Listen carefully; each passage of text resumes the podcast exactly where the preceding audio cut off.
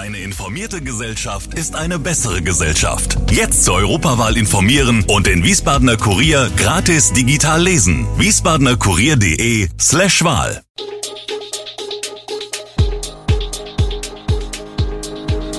Gude, unser morgendliches News Update. Das Wichtigste aus Wiesbaden für Sie im Überblick. Guten Morgen aus Wiesbaden an diesem 8. August. Heizlüfterboom löst Sorgen um Stromnetz aus, Rheinfähre wegen Niedrigwasser vor Pause und erstes Frachtschiff legt nach Blockade in ukrainischem Hafen an. Das und mehr hören Sie heute im Podcast. Am Sonntagnachmittag ist ein Radfahrer im Waldbereich hinter der Fasanerie gestürzt. Wie die Feuerwehr meldet, wurde der verletzte Mann nach der Erstversorgung durch einen Notarzt mit einem Rettungshubschrauber in eine Klinik gebracht. Feuerwehr und Notarzt hätten aufgrund der exponierten Lage und der Verletzung des Radfahrers entschieden, den Patienten mit Hilfe von Höhenrettern und unter dem Einsatz eines Hubschraubers zu retten. Der Radfahrer sei versorgt und stabilisiert und dann im Luftrettungssack für den Transport vorbereitet worden.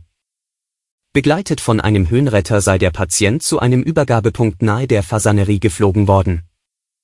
Dort konnte er vom bereitstehenden Rettungswagen übernommen werden und mit Notarztbegleitung in ein nahegelegenes Krankenhaus transportiert werden, so die Feuerwehr.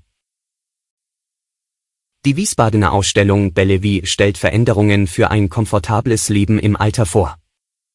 Die Innenarchitektin Nicole Bruchhäuser berät Senioren, oft auch deren Kinder, darin über Lösungen, um weiter selbstständig, sicher und komfortabel im eigenen Zuhause leben zu können.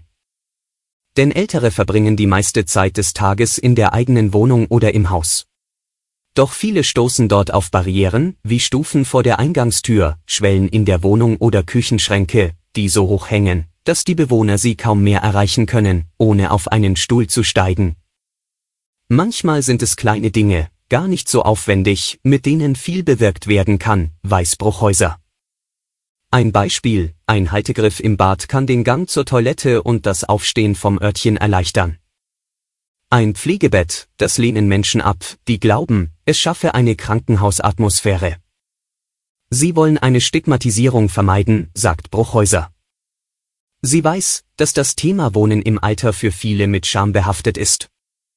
Es könne verdammt wehtun, sich das eigene Altern, verloren gegangene Fähigkeiten, einzugestehen. Doch je früher man sich damit beschäftigt, umso besser, sagt die Expertin. Noch fährt die Rheinfähre Michael zwischen dem Ingelheimer Stadtteil Freiweinheim und Österreichwinkel. Aber das anhaltend trockenheiße Wetter und der ständig sinkende Wasserpegel im Rhein machen ihr zu schaffen. Schon in wenigen Tagen könnte die für die Michael kritische Marke von 70 cm Wassertiefe vor der Anlegestelle Mittelheim in Österreich unterschritten werden. Dann werde die verbleibende Fahrrinne in der Winkeler Bucht zu flach und zu schmal, erläutert Fährbetreiber Michael Maul. Dann heißt es für die Michael Pause und die Flachwasserfähre aus Niederheimbach kommt wieder einmal zum Einsatz. Noch ist die Michael bei ihren täglichen Fahrten über alle Sandbänke und Untiefen auf ihrer Strecke hinübergekommen. Aber mit den Propellern wirbeln wir jetzt schon den Kies auf, das ist Gift für die Maschine, weiß Maul.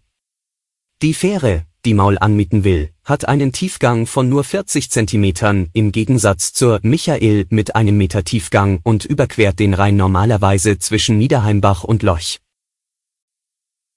Die Nachfrage nach Elektrowärmegeräten ist aus Sorge um die Gasversorgung stark gestiegen.